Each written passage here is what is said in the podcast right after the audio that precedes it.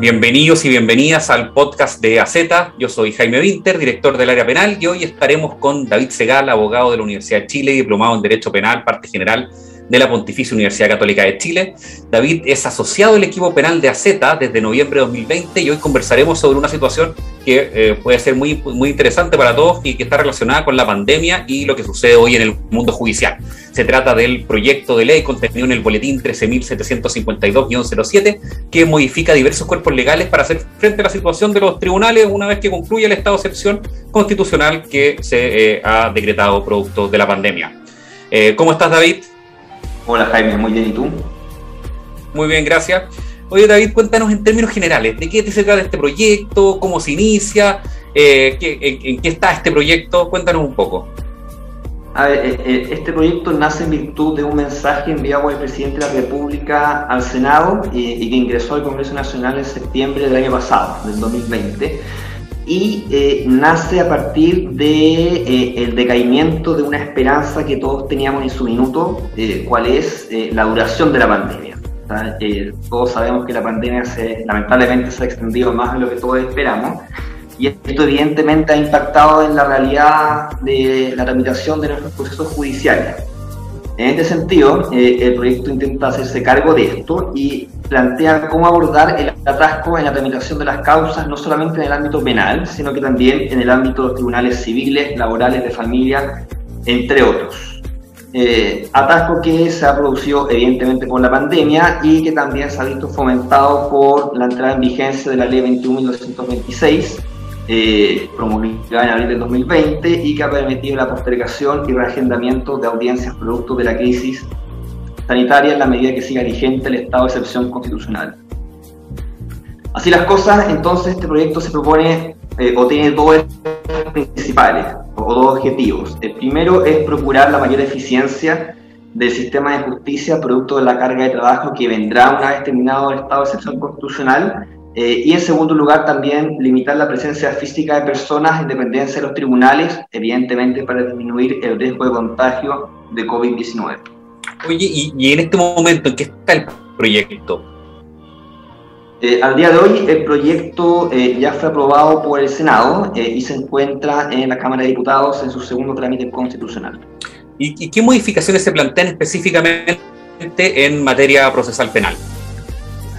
A ver, eh, ya entrando en materia procesal penal, eh, el proyecto ha tenido algunos cambios respecto a su formulación original, eh, respecto al mensaje presentado por el presidente, pero en general se mantienen las ideas fuerzas y las matrices, digamos, del, proyecto original.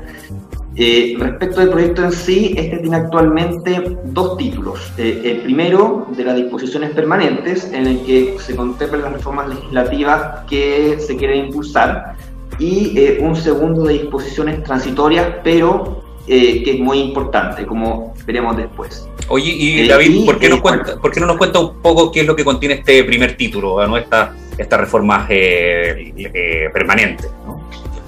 Perfecto. Hay varias, hay varias modificaciones, pero las más interesantes y, y quisiera recalcar son las siguientes. A ver, en primer lugar, eh, se amplía el catálogo de delitos susceptibles de acuerdos reparatorios. todos sabemos que en primer lugar eh, se contemplan los delitos eh, culposos, los delitos de lesiones menos graves, que lo que afectar a bienes jurídicos patrimoniales de, carácter disponible. Pues bien, ese catálogo se amplía y se agregan los delitos contra la intimidad, como por ejemplo la intromisión en espacios cerrados, el chantaje, entre otros, también los delitos de amenaza, lesiones leves y las infracciones o delitos asociados a las leyes de propiedad intelectual e industrial. Eh, otra de las modificaciones relevantes y que me gustaría recalcar también es la posibilidad de realizar una audiencia intermedia después de la audiencia de reparación del juicio oral y antes del envío del auto de apertura del juicio oral al tribunal oral en lo penal. Eh, y en esta audiencia intermedia eh, la, idea del proyecto es poder analizar nuevamente la posibilidad de arribar a un procedimiento aliviado eh, a convenciones probatorias o a una salida alternativa. Se consagra también la figura de la nulidad parcial en el marco de recurso de nulidad eh, y de este, de este modo la Corte va a poder determinar la anulación de solo una parte de la sentencia definitiva o del juicio y no de su totalidad como se estaba haciendo o como está bien consagrado eh, expresamente en el Código Procesal Penal. Y otro aspecto relevante también que creo que, es importante resaltar es, la, es que se consagra la comparecencia obligatoria del imputado a la audiencia de preparación del juicio oral en la medida en que se discuta también una salida alternativa o un procedimiento abreviado. Eso al menos, Jaime, en lo que respecta a las disposiciones permanentes. Y en las disposiciones transitorias eh, se, amplían varios plazos establecidos en el Código Procesal Penal para efectos de, darle mayores posibilidades de organización a los tribunales en sus procesos internos.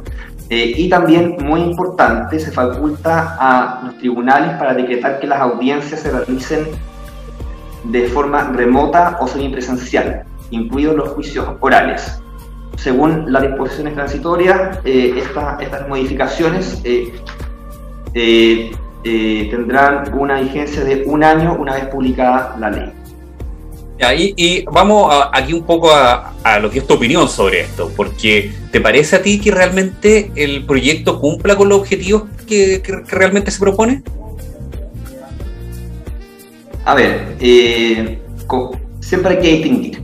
De hecho, siempre hay que distinguir. Eh, efectivamente, hay algunos avances. Eh, hay algunos avances, por ejemplo, la explicitación de que los acuerdos preparatorios proceden de delitos tales como amenazas o lesiones leves, que es una cuestión que incluso los tribunales venían acogiendo en la práctica hoy en día, y la existencia también de la nulidad parcial, que es una herramienta evidentemente muy útil para efectos de economía procesal. Ahora bien, eh, no obstante eh, estos pequeños avances, la verdad es que, eh, en mi opinión, creo que el proyecto no va a poder cumplir con su objetivo y no va a poder lograr descongestionar realmente la sobrecarga de trabajo a los tribunales. ¿Y por qué? Porque en mi visión esto en realidad es un problema prepandémico, por así decirlo. O sea, hay un problema que se arrastra en nuestro sistema procesal penal incluso antes del inicio de la pandemia. Eh, el, problema efectivamente es profundo eh, y dice relación eh, con que se reagendan sucesivamente una y otra vez las audiencias, sea por el motivo que sea.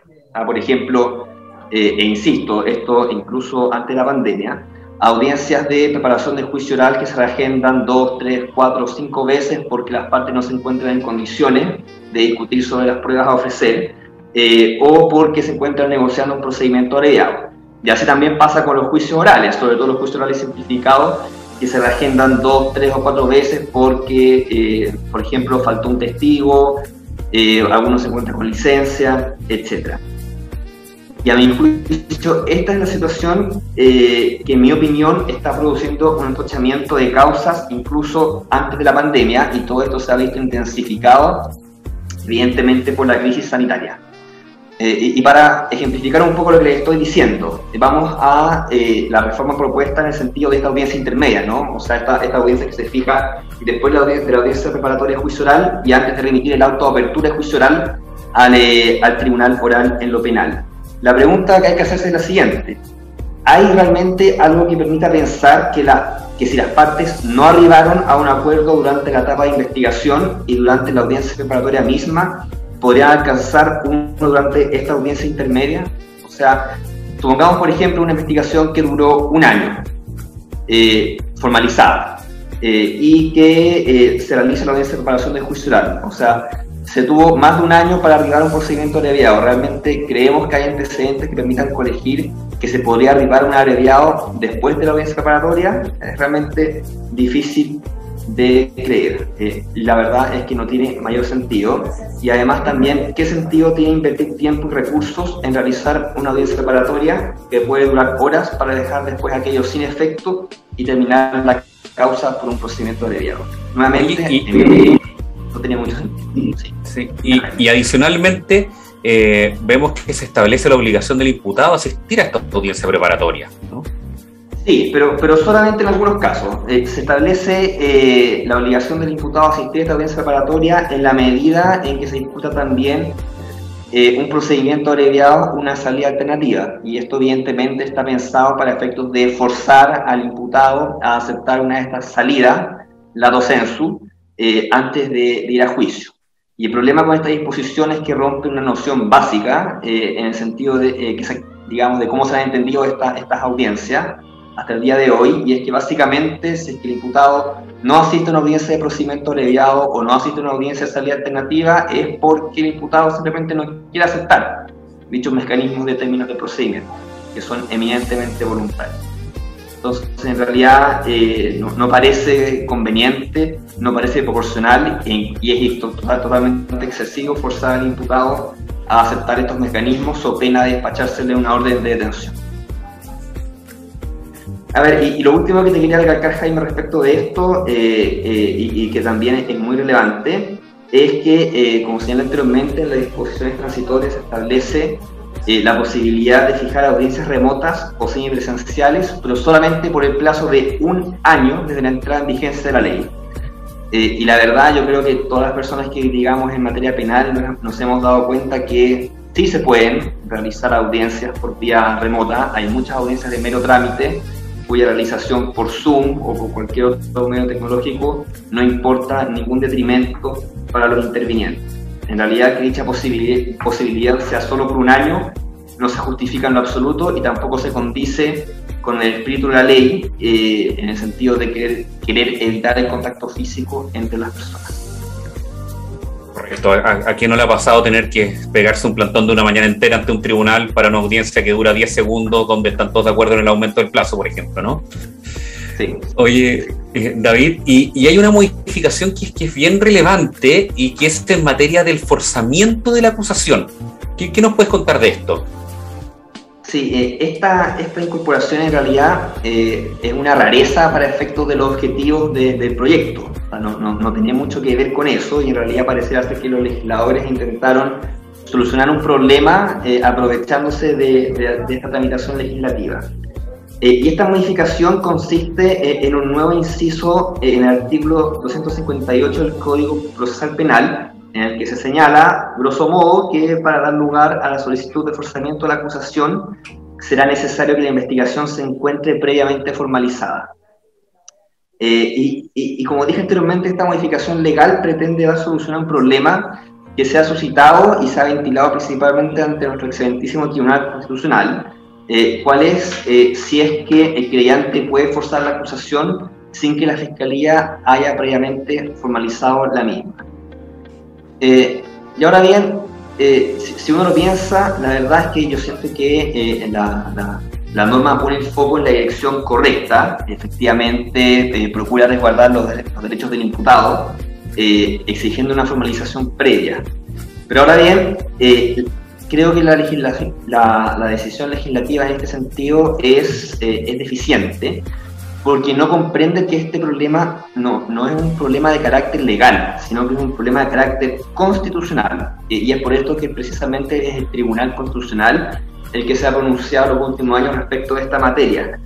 Y en efecto, eh, eh, y para explicar bien este asunto, el problema radica en cómo el Tribunal Constitucional ha entendido las normas constitucionales que permiten a la víctima o al creyente ejercer la acción penal pública. O sea, es un problema de interpretación de normas constitucionales, no un problema de interpretación de normas legales. Básicamente la pregunta es, ¿puede ejercer el creyente la acción penal pública en forma autónoma o independiente o se requiere alguna subordinación ante las decisiones que toma el Ministerio Público? Por ejemplo, la previa formalización de la investigación. Como dije, esto es un problema de carácter constitucional eh, que esta modificación legal no puede corregir e incluso se corre el riesgo de que eventualmente esta, esta, este, nuevo, eh, eh, este nuevo inciso, esta norma, en caso de, de, de ser aprobado el proyecto, pueda ser eventualmente declarado inconstitucional. Son todas estas cosas muy interesantes, David. Eh, no queremos abusar del tiempo de las personas que nos están escuchando.